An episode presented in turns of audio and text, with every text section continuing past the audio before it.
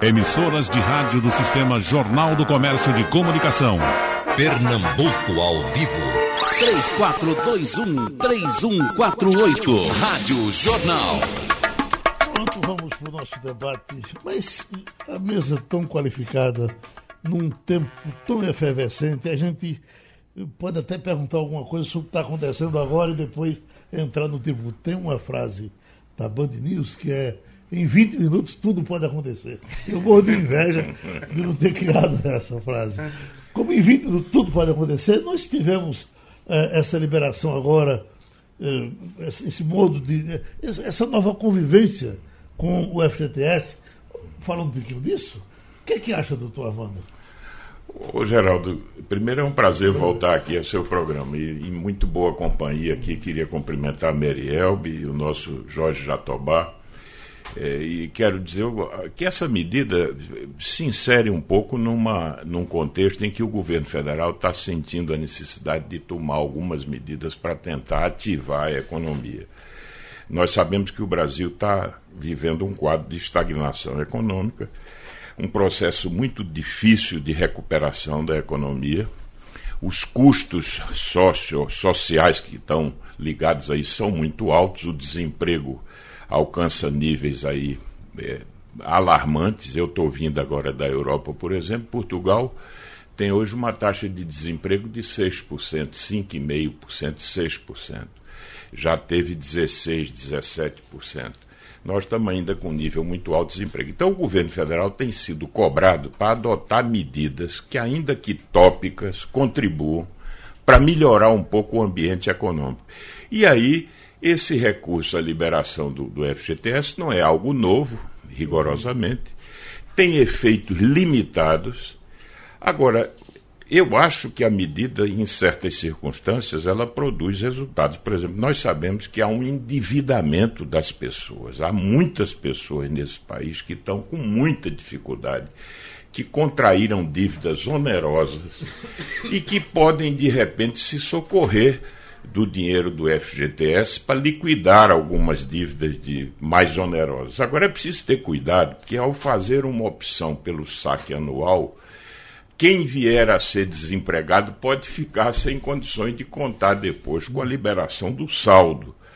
É preciso ver a situação em cada caso. Mas eu acho que, de uma maneira geral, é uma medida que se impõe, sabendo também que isso é uma poupança, que é preciso cuidado para que você não tenha, por assim dizer, uma certa, como é natural, uma propensão ao consumo, queimando uma poupança que de resto o trabalhador tem, e de, também reconhecendo em certa medida que na medida que as pessoas possam ir tendo mais informações na área financeira, sabe-se que o, o FGTS remunera muito mal Uhum. Hoje as contas, a remuneração do FGTS é. não cobre sequer a inflação. É TR mais 3%, o que significa dizer, Geraldo, quase metade do que nominalmente você pode ter com, uma aplicação aí de poupança ou qualquer coisa equivalente. Então eu diria o seguinte, é uma medida que nesse contexto ela pode produzir algum resultado, mas reconheço que tem um efeito extremamente limitado, olhando a, na perspectiva de, da reativação da economia. Doutora Maria, assina com o relator? É, exatamente. Bom dia, uma alegria estar aqui com vocês e junto do senador, do Jorge Jatobá, meu mestre, né? Veja, realmente a economia, como o senador falou, está estagnada. Então, qualquer movimento no sentido de, de estimular é bem-vindo. É, as pessoas realmente, nos últimos anos, com crédito fácil, passaram a fazer grandes débitos, né? E realmente precisa ser feita alguma coisa. Então, eu acho que é importante esse saque, né? Porque as pessoas vão poder, acho que no primeiro momento, pagar mais as contas do que comprar. Uhum. Doutor Jorge, é, estava até meio mergulhado o, ministro Paulo Guedes e reapareceu na hora desse anúncio, mas é, muito como animador, como que, olha, minha gente, isso vai dar certo, vamos sacudir. Está difícil de sacudir esse país ou não? Tá, a medida, como todos os dois todos disseram aqui, bom dia a você, Geraldo, bom dia à mesa, bom dia a todos os ouvintes, é um, é um paliativo. Né? Esse, a, é, a liberação não, não, é que não seja desejável, ele vai ajudar um pouco consumo, sobretudo o comércio varejista, que está passando por uma crise muito grande, inclusive em termos de queima substantiva de empregos, porque muitas, muitas empresas estão fechando né, no Brasil inteiro. É, e vão, vai ser usado também para bater dívida. Né? Mas é um sopro, é um sopro rápido. Né? É, não, é, não, é, não é uma medida estruturadora, não é uma medida que melhore o ambiente de negócio e, sobretudo, uma medida que ajude, obviamente, a destravar o investimento. O que a gente precisa aqui é continuar as reformas, coisas importantes como o programa de privatizações tem que, continuar, tem que ir para frente, né? isso é uma coisa importante. A notícia boa da semana, da semana passada foi que a Petrobras vendeu parte da, da, da, do, da, da participação acionária dela da, da, da, BR, né? Ele, tá, ele vendeu 30%, então deixou, deixou de ser sócio majoritário. Então você tem que avançar num programa de privatizações e concessões, tem que baixar mais os juros e tem que ter medidas para melhorar o ambiente de negócio, para destravar o investimento e a decisão espontânea das famílias de consumir. Esse, a liberação de fundo de garantia, obviamente, claro que vai ajudar, mas parte dela, não sei quanto, vai para bater dívida e acabou-se. Né? Obviamente, a proposta como foi feita, cada ano você tem direito a tirar do seu aniversário um valor que é proporcional ao, ao estoque que você tem na sua conta, ao, ao volume que você tem na sua conta. Ah, então, cada, todo ano você vai ter, como você tem também no, no abono salarial. Quer dizer, você, você, você, você tem o 14 salário no abono salarial, você vai ter o 15 salário agora no fundo de garantia. Ajuda o consumo, né? Mas, obviamente, quem fizer isso perde o direito de sacar integralmente quando uh, for a lei permitir que isso aconteça com, com a multa de fundo de garantia com demissão sem justa causa. Então, é uma medida, mas a gente acha que é uma medida insuficiente, é, é uma medida paliativa e a gente ainda está esperando por anúncio de medidas mais estruturadoras que melhore de fato o ambiente de negócio, permita os agentes econômicos, sobretudo os empresários nacionais e os grandes grupos internacionais venham para o país e invistam. Isso aqui está precisando, porque a gente está com a taxa de investimento de 15,9%, uma das mais baixas na história brasileira, e com o consumo das famílias crescendo de forma muito discreta. Então precisa espontaneamente liberar o consumo das famílias e retomar o investimento. Doutor Armando, o senhor está vindo de Portugal. O que, é que estão dizendo do Brasil aí por fora? Olha, Esse novo Brasil. Olha, Geraldo, eu acho que há uma expectativa, evidentemente, sobre o que vem acontecendo no Brasil. Às vezes o noticiário é muito perturbado por, por vamos dizer, por alguns fatos que, de resto, é, não correspondem é, àquilo que, que todo mundo espera no sentido de que o Brasil possa avançar nessa agenda de reforma, mas eu diria o seguinte: há sempre uma percepção de que o Brasil, se arrumar minimamente a casa, o Brasil tem condições de fazer uma retomada forte pelas potencialidades extraordinárias que nós temos. Jorge fez referência aí de que o Brasil precisa atacar uma agenda que combina uma série de frentes. Por exemplo, nós temos a questão fiscal, que é hoje traduzida nessa, nesse grande problema que é o desequilíbrio previdenciário e, e, é preciso resolver minimamente, encaminhar essa trajetória sob pena dessas contas serem insustentáveis. E aí essa questão fiscal ela assume, por assim dizer, uma, uma centralidade hoje no debate econômico. E eu acho que o Congresso Nacional tem respondido adequadamente. Nós temos aí já uma primeira votação do texto base. Eu espero que isso se complete e que ao final se assegure aí uma potência fiscal que corresponda realmente na percepção do mercado aquilo que se precisa para abrir uma perspectiva nova. Mas o Brasil tem simultaneamente uma agenda muito complexa que é a questão da produtividade. Você sabe que o Brasil vive uma estagnação da produtividade nos últimos 30 anos. O que é isso, Geraldo? É que hoje, é, com a mudança do perfil demográfico, o crescimento econômico vai depender menos do número de pessoas que são incorporadas a cada ano ao mercado e ao, ao sistema produtivo e muito mais do aumento da eficiência daquelas pessoas que já estão inseridas no sistema produtivo.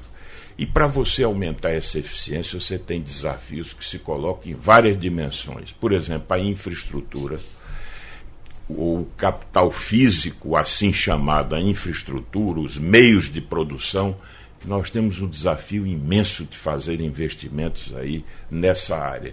E aí sabemos que com o esgotamento da capacidade de investimento do Estado brasileiro, é preciso criar realmente modelos que estimulem a participação do capital privado nessa agenda, o que implica por exemplo, no ambiente de regulação, você ter marcos estáveis, seguros e não esse ambiente de instabilidade regulatória que marca a vida do Brasil há muitos anos. Então, essa é uma dimensão. Tem uma outra dimensão, que é o capital humano. Ou seja, é preciso educação. qualificar educação no sentido mais amplo. E aí, essa, essa qualificação do capital humano é que nos vai conduzir à capacidade de inovar, de inovar processos, produtos, desenvolver competências que nós não temos ainda nesse mundo tão extraordinariamente impactado por novas tecnologias. Veja na indústria. A gente está falando ainda no Brasil de automação, não é, Jorge? Que é, por assim dizer, a segunda revolução industrial. Nós estamos na quarta, ou seja, a questão da digitalização, da inteligência artificial, quer dizer, preparar o nosso capital humano para essa nova economia, para essas transformações. E ainda algumas questões que Jorge lembrava e que podem ser implementadas para melhorar o ambiente de negócios no Brasil.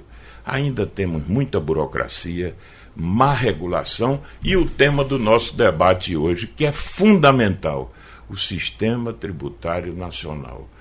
Nós estamos falando da Previdência, a Previdência é importante, a questão fiscal. Mas se nós não, se o país não voltar a crescer e se não crescer de forma mais expressiva, nenhum problema poderá ser resolvido a médio prazo. Nem sequer o passivo social imenso que nós formamos ao longo do tempo. Então, o desafio é crescer mais e crescer melhor. E para crescer mais, é preciso também criar um sistema tributário que seja mais funcional para a economia e que nos ajude a crescer e a ter mais eficiência. Ainda pegando a sua cabeça do, do, do velho mundo, é, a Espanha do, ainda está num rolo, elegeu um, um, um primeiro-ministro ontem, não vai ficar com ele, vai ter outra eleição. Há mais ou menos cinco anos eu passava por lá e tem alguns amigos que eram daqui, estão lá. Olha, isso aqui está tudo desarrumado. E de repente ela foi se arrumando, ela foi se arrumando economicamente, sem se arrumar politicamente. E, e, e com a gente não, não, não, nós temos que nos arrumar politicamente, não tem como arrumar economicamente sem arrumar a política. Veja, eu quero até fazer uma homenagem, porque acho que apesar de tudo que aconteceu no Brasil, o Brasil tem as condições. Por exemplo, nós temos um setor empresarial é, de qualidade, um, um tecido empresarial. E resistente, de, né? E resistente, resistente, resiliente, porque o Brasil tem sido um laboratório hostil. Ou seja, é, empreender no Brasil é uma coisa difícil, dada essas dificuldades, a instabilidade, etc. Agora, eu acho, Geraldo, que precisa de um precisa de governo. Ou seja, nenhum país prescinde de governo. Governo significa o seguinte: dá um sentido de direção, dá um rumo, produzir minimamente um equilíbrio institucional. Segurança, dá segurança. Né? Segurança, segurança prover um mínimo de segurança para que os agentes econômicos possam cumprir o seu papel. Então, nós precisamos de governo. E, e o governo é, precisa cumprir a sua. Independente dessa discussão de natureza mais ideológica, etc., que às vezes essa clivagem no debate ela aparece, a meu ver, de maneira torta mas nenhum país prescinde de governo. Veja, em Portugal, nós temos um experimento que hoje virou case internacional, que é a giringonça. É um arranjo político que no final significa que a esquerda está governando, o presidente é ligado a um partido conservador, mas esse sistema político vem operando com racionalidade, com equilíbrio, e Portugal vem em avançando numa agenda de modernização, com responsabilidade fiscal. No entanto, é um governo de esquerda. Uhum. Então, o que eu acho que nós precisamos é ter um, um governo que possa proporcionar um mínimo de equilíbrio no, no ambiente institucional. Me preocupa ver, às vezes, no nosso caso, tá certo?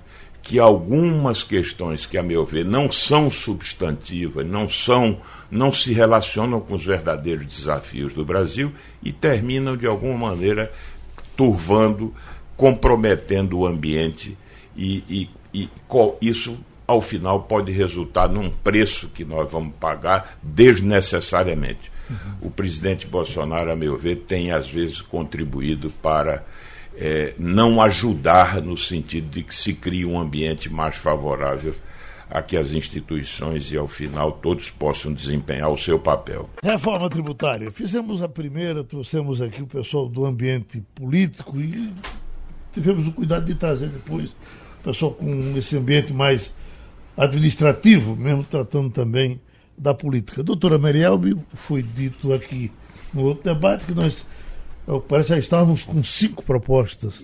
Né? Tem aquela proposta do deputado Raul, né? Raul, que é o eterna proposta que, fica é, lá. do Senado, né? É? Vai depois do Senado. Tem a do governo, tem o Senado. O, a Câmara tem uma dos secretários de Fazenda. Tem. É, vai ser dos governadores. Uhum. E essa é a pergunta. É, é melhor a gente optar por uma proposta ou, ou é melhor a gente juntar, fundir as que vêm por aí? Como é, como é que se faz esse começo para o negócio dar certo? Veja, Geraldo, todo mundo tem uma reforma tributária na cabeça que ele acha que é a melhor, uhum. né? Eu digo sempre, do lado dos governos, eles pensam como vão fazer a reforma para arrecadar mais. E do lado do povo, pensa sempre que reforma tributária vai diminuir. Não vai diminuir carga tributária. Eu espero que pelo menos simplifique, porque a gente tem um sistema muito complexo e, como o senador colocou, muita burocracia. Então, isso também pesa eh, na empresa, pesa no investimento, né? Mas as reformas que a gente tem aí, eu até estava falando com o Jorge, eu acho que vai passar a do governo que mexe nos tributos federais, ou seja, seria simplesmente unir IPI, PIS, COFINS, seria bom também juntar a CSL com o imposto sobre a renda, porque aí você já tirava de cinco impostos, viravam dois. Seria só para simplificar. A grande questão, por exemplo, a, a proposta do API que junta é, IPI, PIS, COFINS, ISS e ICMS, ela mexe com estados e municípios. Né? E aí vem a grande questão quando se fala em reforma tributária no Brasil, como é que você vai juntar eh, os tributos federais com os estaduais e municipais e esses entes vão perder, segundo eles, a capacidade, a competência de legislar e a arrecadação seria unificada, eles pe é, é, pensam como vão é, equilibrar essa arrecadação. Eu tive recentemente no evento com o doutor Nelson Machado, que é um desses que trabalhou na reforma do API, né? Foi a API, Nelson Machado, o Eurico é, e o Isaías. É uma proposta boa, só que ela ainda é uma proposta muito assim é, abstrata. Eu perguntei para ele qual seria a alíquota. Não sabe, porque teria que ter uma alíquota que substituísse todos esses impostos, garantisse a arrecadação dos estados e dos municípios e da União. E como é que ficaria o povo? Daria uma alíquota de 25%, 27%. Né? Hum. Ou seja, é uma alíquota alta, mas substituiria todos esses impostos. Qual é a garantia que há dessa arrecadação? E para o povo, qual é a garantia de que esse não será apenas mais um tributo? Por quê? Porque tem 10 anos de transição. 10 anos de transição entre o novo tributo e esse, já mudaram três governos. Né? E aí a gente sabe que cada governo traz uma nova proposta. E nesse ponto, você não tem garantia nenhuma do que vai acontecer em termos de arrecadação. Simplificaria apenas no sentido de reduzir cinco tributos. Uhum. Mas eu penso que essa proposta, do jeito que está, vai levar a um aumento de carga tributária para quem paga. A grande novidade que apareceu nos últimos dias foi exatamente o Movimento Brasil, né, com aquele velho sonho do imposto único, que era do, do Marco Sintra, que hoje é secretário da Receita, que eu acho que é a pior de todas. Uhum. Por quê? Porque você teria um imposto altamente cumulativo. O povo pensa que seria, não, imposto não vou pagar 2,5%. Na retirada e na saída do, do recurso. Isso numa cadeia produtiva, desde lá do insumo, seria 2,5% se acumulando sobre tudo. Quanto é que chegaria ao final? É, então, essa daí eu acho que é a pior, porque estimularia a, as transações fora de instituição bancária. Não é? Uhum. Por quê? Porque as pessoas. A gente já teve exemplo da CPMF. Na época da CPMF, fazia circulação de cheques, de recursos em espécie e não garantia arrecadação. Então, eu penso que o, a, a todas essas propostas, o risco que a gente corre é de aparecer mais um tributo além de todos que a gente tem. E aí a gente terminar pagando mais carga tributária. Mas por que se mexe e fala tanto em reforma tributária? O povo paga muito e não recebe serviço de qualidade. Essa é uma outra questão. O serviço não é de qualidade, não é, não é eficiente para o povo receber. E, ao mesmo tempo, as pessoas estão pagando, não recebem, né? Uhum. E aí querem uma redução dessa carga tributária que eu posso assegurar. Nenhuma dessas propostas vai terminar em redução de tributo para quem paga. Por quê? Porque se precisaria mexer no gasto público, ou seja, reestruturar o Estado. Porque a gente paga tributo eh, em outros países, você vê pagando imposto muito mais alto do que no Brasil. É, pagando com boa vontade. Por quê? Porque ele recebe o retorno, vê isso chegando é, para ele em, em, retorno de serviço de saúde, de segurança, etc. Você vê, tivemos essas chuvas aí, que desastre tivemos aqui é, em Pernambuco. Então o povo não vê isso e aí realmente há uma resistência muito maior de pagar tributo. Uhum. Doutor Jatobá, o senhor foi secretário de Estado com o Estado em crise. O senhor teve que criar algum imposto para poder botar o Estado em ordem? Porque, em geral, os governantes. Eu, eu, eu, fico pensando, o camarada vai abrir mão desse direito que ele tem de criar imposto, e se ele abrir mão, ele não pode ter mais dificuldade de administrar o Estado dele? Não, não nós não criamos nenhum imposto. Não? Nós fizemos modernização da, da, da capacidade de arrecadação né, é, do, do, Estado. Mas deixa eu colocar uma questão importante aqui para vocês. A reforma tributária, nós não vamos novamente falar da, da, da, essencialidade da reforma. Ela é muito necessária. Porque, por várias razões, mas sobretudo porque ela é complexa, ela é onerosa, ela é regressiva, mas tem um motivo a mais para fazer uma reforma tributária. Um motivo que surgiu este ano e no último mês, que é a, a possibilidade de a gente é, estabelecer, já foi a, a, acordada no, no, primeiro momento, uma união comercial com o Mercosul, do Mercosul com a União Europeia. E a, o nosso sistema tributário tira competitividade na nossa economia.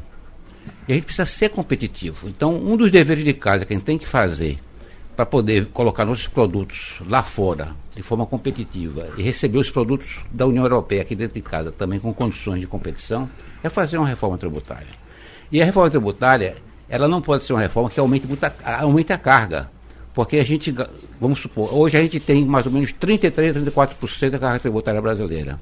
Só que a gente gastou mais de 40% do PIB. A diferença é endividamento. Está quase 80% do PIB. Então, a gente tem que ter muito cuidado com isso. Nós, como foi dito antes, nós temos cinco propostas na mesa. Uhum. Tem a proposta do Valer Rossi, que unifica IPI, PIS, COFINS, ICMS e ISS, cria, na verdade, um imposto, um imposto de transmissão sobre bens e serviços, e tem uma implantação gradual de 10 anos. Quais eu destaco dois problemas desse, desse imposto. Primeiro, ele é altamente concentrador na União. 43% da receita dos municípios e 88% da receita dos estados vai ficar na mão de um poder central. Então ela rompe, em vez de melhorar o pacto federativo, ela rompe o pacto federativo. Né? Uma coisa que precisa. E outro, vai aumentar muito a carga tributária, sobretudo sobre alguns segmentos. Inclusive na área de radiodifusão, na área, uh, vai aumentar muito o imposto para eh, quem paga a contribuição eh, sobre lucro presumido uh, e, e, pretende também estabelecer um imposto seletivo que está em aberto. Uhum. Então, tem muitas senões a essa questão e eu acho que a população e o próprio Congresso não está atento às dificuldades que essa proposta coloca para o contribuinte. A segunda proposta, essa proposta é patrocinada pela Câmara. A segunda proposta é patrocinada pelo Senado é do Auli, né? extingue IPI, IOF, CSL, Contribuição Social sobre Lucro Líquido, PIS, COFINS, CIR, Salário Educação, ICMS, ISS e cria um IVA estadual e um Imposto sobre Bens e Serviços de competência federal. Esse também tem uma transição longa, porque por que todos têm uma transição longa? Porque todo mundo tem medo que não dê certo e os, e os entes federados percam a capacidade de arrecadação. Tem a terceira proposta, que é um horror, que é essa do Brasil 200, do imposto único de 2,5%, que é, não tem experiência, a experiência internacional é, é, é pouca dessa zero, área, zero. e onde existe, onde praticamente existiu alguma coisa próxima, ela foi perdendo ao longo do tempo a eficácia. Por quê? Parece Por... que essa está nascendo morta, né? Porque todo especialista que falou até agora falou contra ela. É, ela inclusive gera desintermediação financeira. Entendeu? E perde capacidade de arrecadação ao longo dos anos. E tem a proposta dos secretários da Fazenda, tá certo? Que tenta se baseia de Baleia Rossi e tenta remediar algumas questões. Por exemplo, é rever, procura fortalecer o Banco Federativo, fazer uma repartição de receita diferente. Agora, tem uma questão que vai ser difícil para a União aceitar. É, você teria três alíquotas, uh, e a alíquota seria definida pelos estados é, e acatada pelos né? municípios né? e pela União. Eu duvido que a União aceite receber dos governadores. E, e, cada governador tinha direito a definir uma alíquota dentro de um certo intervalo. Você podia ter, no limite, 27 alíquotas diferentes. Isso é um problema, obviamente, porque, embora, por exemplo, a, a, o sales tax, que é o imposto sobre o nos Estados Unidos, também difere de estado para estado. É, isso é possível. E por que é possível fazer isso hoje? Porque esse é um imposto sobre o destino. É imposto sobre a origem, entendeu? E você, então, essa, essa proposta vai ser discutida, foi, foi coordenada pelo secretário de Fazenda de Pernambuco, doutor Décio Padilha, é, vai ser apresentada aos secretários da Fazenda é, no dia 31 de julho, e vai ser a proposta dos governadores do país, tá certo?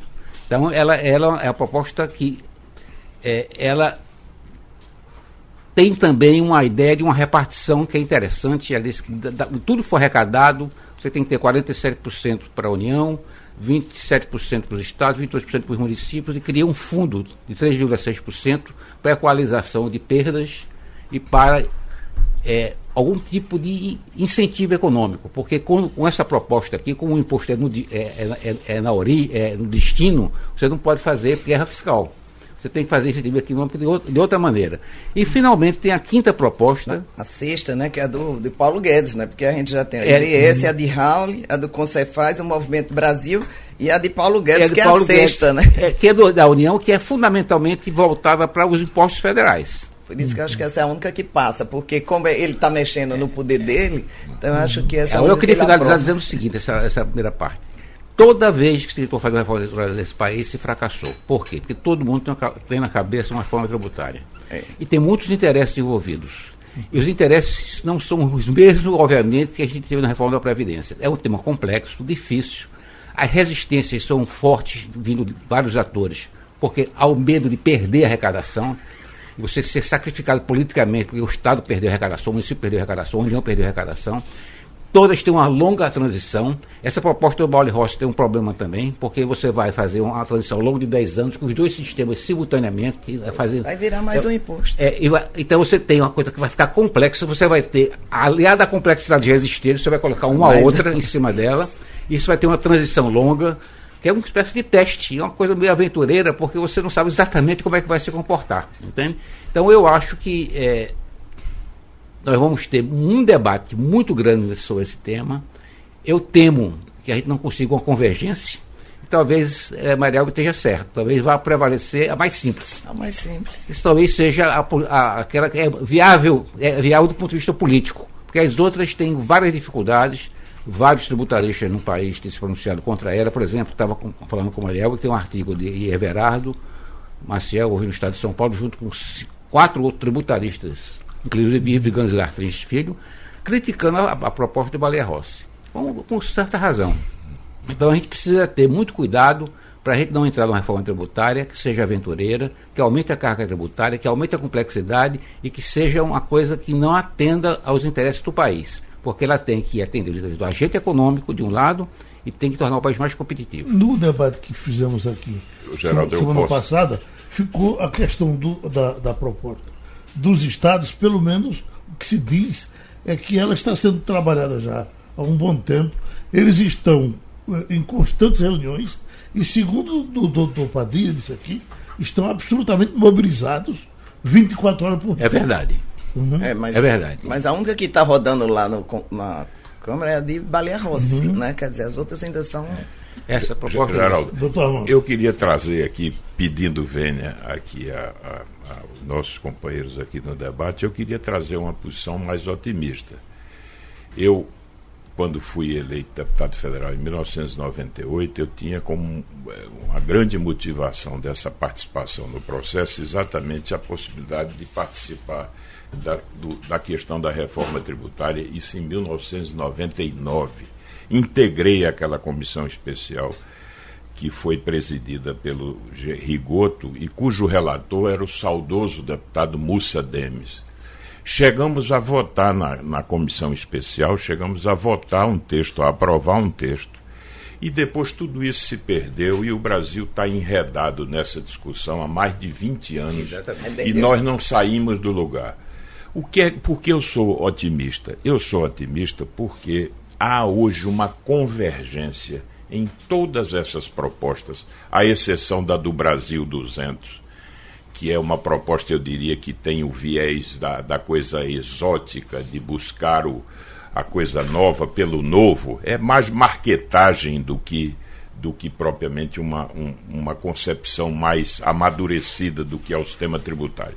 O velho Santiago Dantas foi uma das inteligências luminares do Brasil ele dizia que na área tributária as mudanças são aluvionais, ou seja, tudo se processa de forma sedimentada, ao longo do tempo, não se deve promover mudanças muito bruscas, não se faz.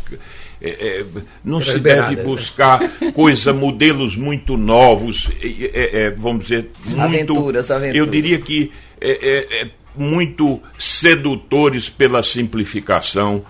Tudo no ambiente tributário se fez ao longo do tempo de forma muito sedimentada, muito experimentada, para você não colocar o sistema econômico em risco. E aí eu queria dizer porque eu sou otimista. Hoje há uma convergência em todos os debates de que o Brasil precisa convergir para o IVA, um sistema de valor adicionado que de resto a Europa consagrou ao longo do tempo, com todas as dificuldades da própria comunidade europeia.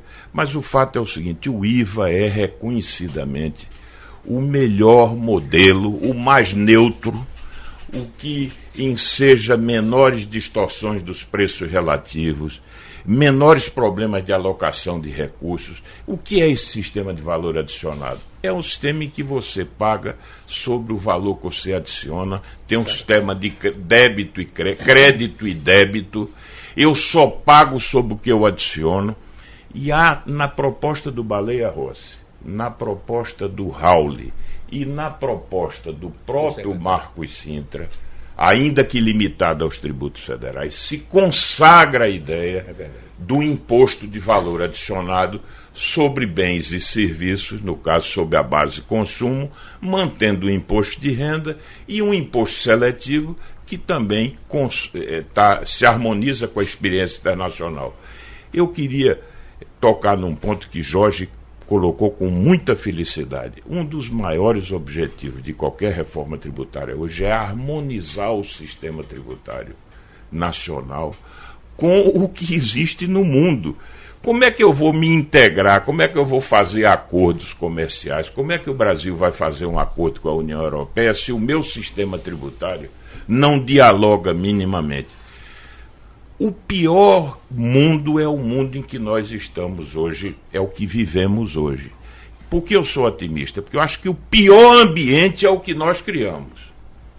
Profusão de regimes especiais, base de cálculo distintas, alta litigiosidade, nem a irretroatividade tributária, o princípio se respeita, porque até o, passe, o passado é incerto, é incerto na área tributária, legislação complexa, custo de conformidade alta. O estudo do Doing Business, que é um relatório internacional, diz que o, as empresas despendem duas mil horas por ano apenas para pagar tributo, para ter a tal conformidade tributária. É 1% do Meriel custo. É professor, obrigações acessórias, um absurdo o que se tem. Você criou a plataforma do SPED e você achava que isso ia simplificar e você reproduz os estados é, cada estado vem obrigar novas obrigações. Então eu acho o seguinte: nós temos que buscar nessa convergência conceitual. É o IVA, é o IVA. Como vamos fazer? É um IVA dual, é um IVA que vai para garantir maior autonomia aos estados. É possível definir bem com segurança as alíquotas no processo de repartição. Nós vamos já tratar do ICMS, porque veja bem, as distorções que hoje estão presentes no, no ambiente da tributação do Brasil têm origem em 90% dos casos no ICMS. São 27 Uma legislações. reforma que não enfrente a questão do ICMS de alguma forma é um arremedo de reforma, na minha avaliação. Mas, Pronto, doutora Merel, puxa aí, por gentileza. veja, a gente estava aqui discutindo bastante acaloradamente, né? Exatamente sobre Foi essa feita uma reforma. Foi feita né? a reforma. Veja, o- a questão é que todo mundo concorda. Tem que haver uma reforma, tem que simplificar, tem que desburocratizar. Isso é inquestionável. O como fazer, né? Aí estamos hoje com seis propostas, só para ver que não há uniformidade. Considerar que- Cinco. Vamos enxugar. Não tem seis propostas a rigor, tá certo? Certo. Tem no debate, mas com condições de trânsito do ponto de vista político legislativo. Vamos considerar que teremos três, né? No máximo. Veja, na realidade, se se chegar a um consenso que precisamos unificar Hum. os impostos sobre, sobre o consumo, que é IPI, ICMS, É. PIS, COFINS, eh, ISS, a gente já avança bastante. A questão é que quando se chega nesse ponto, aí se toca na questão dos estados. E você colocou bem o IVA. O IVA no- no- no- na Europa uniu nações, países, cada um com tributação, moedas diferentes, etc. E chegou em 40 anos a um acordo. Né? O Brasil, desde 88, eu sou bem mais jovem, mas eu acompanhei, desde 88 se fala em reforma tributária, foi desde depois da Constituição, e nunca se chegou a um consenso. Agora chegou o momento que o povo não aguenta mais e está querendo que haja uma reforma, os próprios políticos. Mas haverá vontade política dos governos, que é onde toca a questão maior, não é nem dos 5.600 municípios para unificar o ISS, para que eles consigam chegar a um acordo do que acontecer com o ICMS, que são 27 estados, eu acho, me permita, que o sistema, eh, quer dizer, que o debate está instalado para isso. Para que pessoas como você, que conhecem tecnicamente, que formam opinião, que têm influência, o professor Jorge, que o, o debate também, né? possa ser feito lembrando o seguinte: é preciso primeiro ter um país, para Claro. depois ter o regional, para depois ter o local. É claro que o país é uma ficção, num certo sentido. O país é a diversidade regional. O povo mora no município, O povo né? mora no município e tal. Mas se nós não tivermos a capacidade de pensar de forma sistêmica em algo que coloque o país num outro patamar, tendo em vista as próprias exigências do ambiente externo, nós vamos ficar enredados nesses conflitos regionais que não se resolvem, ou ainda eternamente na definição de regimes especiais. E nunca o Brasil terá um ambiente tributário Mas- que se harmonize, um sistema tributário de classe mundial. É assim que eu gostaria de, tra- de traduzir. O Brasil precisa ter um sistema tributário de classe mundial. Por exemplo, se dar ao luxo de tributar o investimento, o Brasil é um dos. Geraldo, se você fizer uma siderúrgica no Brasil, a mesma planta industrial, com a mesma característica, se ela for instalada no México, esse investimento custa menos 9%. Por quê? Porque lá ele não tributa o investimento. O Brasil se dar ao luxo de tributar o investimento, que é algo burro. Por quê? Porque tem impostos que você não recupera no investimento, que se acumulam, não são recuperáveis. E tem custo financeiro associado a isso. Por exemplo, quando eu faço uma fábrica, o ICM da máquina que eu paguei, eu só recupero em 48 meses, num país que tem o custo financeiro que tem. Então, tributar investimento, onerar exportação, é algo que o mundo não É, é, um faz. país, é um país que quer atrair investimentos. isso tira competitividade. e- e Ô. Jorge, o nosso IVA é troncho. No- Porque o ICM, em tese, é um imposto de valor adicionado. É, o é- IPI também, mas é troncho. Por É, exemplo, o ICMS, o crédito, IVA crédito universal, crédito financeiro. Complicado. Uma empresa tinha que se creditar de tudo que compra no sistema de débito e crédito. Nós ainda estamos no sistema de crédito físico, ou seja, eu só me credito daquilo que está incorporado ao produto. Aliás, Jorge, essas propostas, tanto a do isso. quanto a proposta do Baleia, levam, quer dizer, é, é, consagram a ideia do crédito universal, do crédito financeiro, do crédito. É, eu, eu, queria chamar a atenção o seguinte: eu, eu acho que nós vamos ter que convergir para uma solução. Com certeza. Entendeu? Ah, qual é, vai ser ela exatamente, eu não sei. Eu concordo que a do imposto único, ela existe unanimidade por parte de vários especialistas, que é um absurdo, é uma aventura de altíssimo risco. Né? O país não pode entrar nessa. Então, nós vamos convergir para algum sistema de, que, que, que seja uniforme, padronizado, no mínimo com alguns intervalos pequenos, uh, garantidos para dar alguma autonomia aos estados, etc você vai, garantir, você vai caminhar para um sistema que vai ser um IVA, que é o melhor imposto, porque você só tributa aquilo que você adiciona, adiciona em, cada, agrega. em cada processo, em cada etapa do processo produtivo. E você vai manter, obviamente, o imposto de renda, porque até agora ninguém discutiu, discutiu imposto, imposto de renda. O nosso imposto de renda é, o, como qualquer imposto de renda, um imposto progressivo. Mas ele é o único progressivo dentro do sistema tributário que nós temos. O resto é tudo regressivo, é tudo baseado em cima do consumo. Então, todo o debate aqui é em cima do imposto sobre consumo, que hoje é altamente regressivo, altamente complexo e altamente oneroso, como a gente disse. Provavelmente, eu, em função desses determinantes, essa exaustão de anos de debate, ah, e até uma esperança de que esse Congresso Nacional, que está sendo mais protagonista, assuma essa função, porque as duas propostas mais bem debatidas têm origem no Congresso, uma na Câmara, outra no Senado, eu acho que nós vamos caminhar para um sistema que vai ter o IVA como eixo central. Era isso que eu ia lhe perguntar. Esse Congresso que surpreendeu de forma positiva na reforma da Previdência tem a mesma chance de surpreender na reforma tributária ou o assunto é mais confuso e aí ele, ele, ele vai se perder? Eu acredito que sim, embora, como foi dito aqui, essa reforma, ela a grande dificuldade é conciliar os interesses dos entes federativos, União, Estados é. e municípios. Então é um conflito que envolve os entes. Então você tem que, na verdade, você vai estar discutindo um pacto federativo. Você não pode nem ir por um caminho que centralize ainda mais e não pode ir por um caminho em que a União perca muita, é, muita força. É um novo pacto. É um, é um novo, novo, pacto. pacto. Na é verdade, você vai fazer um novo pacto aí dentro. A proposta dos, dos, dos presidentes, é, dos governadores, está sendo organizada pelo secretário de Fazenda, ela procura recuperar é, recuperar um pouco esse pacto federativo, que é altamente concentrador no nível da União. Meu amigo Everardo foi responsável por alta concentração do imposto na União Sem dúvida. nos anos 90, né? Foi criando contribuições. É, foi criando PIS, COFINS, não partilhadas. Né? Não partilhadas e concentrou muito. A gente precisa realmente se concentrar.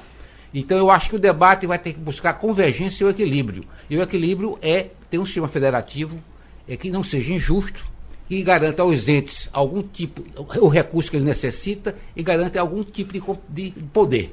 Agora, nenhuma proposta que tire titularidade e força dos estados vai, vai, prosperar, pois os governadores vão usar suas bancadas contra. Eu queria só fazer aqui, para encerrar, dizer o seguinte: eu tenho muita convicção de que esse debate amadureceu ao longo do tempo. Não vejo ambiente para que pro, propostas exóticas ou radicalmente simplificadoras é, prosperem. Acho que há uma convergência sobre o IVA.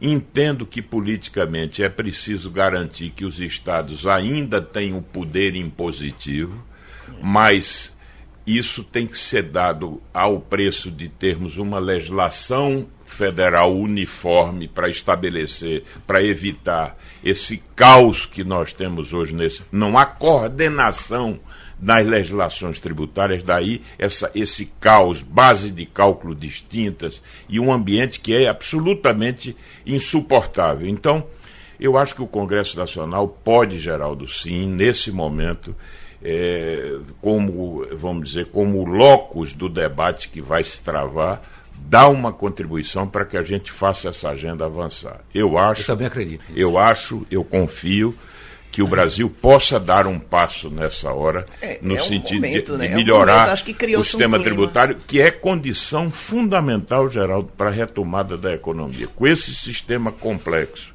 disfuncional, caótico, não é? nós não vamos conseguir ter uma economia dinâmica como pretendemos. E lembrando também esse aspecto que foi muito bem lembrado por Jorge, que é o caráter regressivo, perversamente regressivo do sistema, ou seja, os pobres são mais tributados, porque a tributação incide fortemente sobre, sobre o consumo. consumo. E da mesma forma, né? Para você ter uma ideia, mais de 50% da base de tributação é extraída daí, quando em outros países da OCDE isso é 25%. Precisamos tributar mais a renda, mais a renda, para dar mais progressividade ao sistema tributário nacional.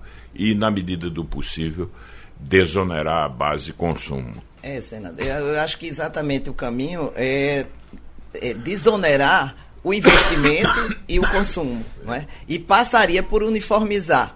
Agora, eu, eu sinto que é o momento, até porque está em começo de governo, ele entrou com força, de se ter uma proposta que seja aprovada, mas eu ainda fico, eh, não é desanimado, Cético. senador, é porque eu já vi tanto, né? Mas eu acho que realmente, realmente juntar o ICMS nesse momento com, com os tributos federais eu acho que talvez não se consiga exatamente o que é como o Jorge colocou. Né? A, a perda de, de poder tributário aí, ela é muito forte em cima dos governadores. Eu acho que é o momento de se fazer uma reforma para que tenha-se é, um desenvolvimento, porque o, o desemprego já está num nível muito grande. E só o investimento e a economia voltar a girar é que vai conseguir realmente fazer com que esse Eu queria só bater atenção que o margem funcional desses impostos é o ICMS. Então, ele tem que ser, nessa reforma, se ele puder resolver o ICMS, já é um grande avanço. Ok, minha gente, muito obrigado. Sugestão ou comentário sobre o programa que você acaba de ouvir, envie para o e-mail ouvinte@radiojornal.com.br ou para o endereço Rua do Lima 250, Santo Amaro, Recife, Pernambuco.